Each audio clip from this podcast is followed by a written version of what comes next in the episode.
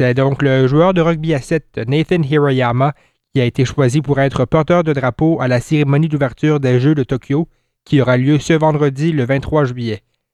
Originaire de Richmond, au sud de Vancouver, Nathan a joué pour les Vikes de l'Université de Victoria alors qu'il y était étudiant.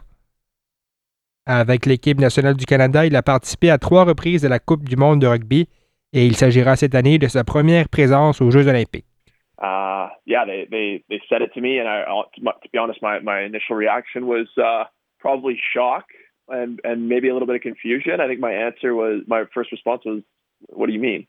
Yeah, but no, my, my main reaction and, and feelings are just, just super honored.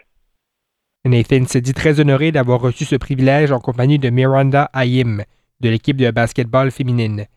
Il a expliqué qu'il comprenait l'importance de porter le drapeau du Canada à l'occasion d'un événement d'aussi grande envergure, notamment au côté d'une grande athlète en Miranda Ayim.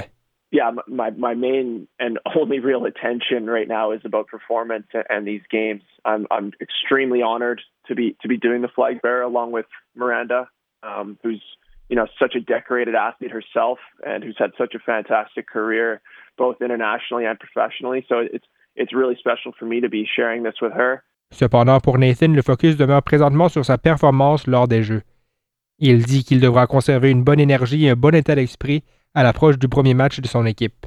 Yeah, it's, it's a it's a difficult pool. We understand, you know, the challenge ahead, but um, I think our mentality is is the same as as when we go into any tournament. Is you know, we we truly feel we can win. We truly feel, feel we can win every time we take the field.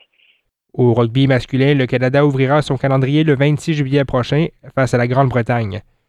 De son côté, Miranda Ayim et l'équipe de basketball féminin jouera son premier match le même jour contre la Serbie.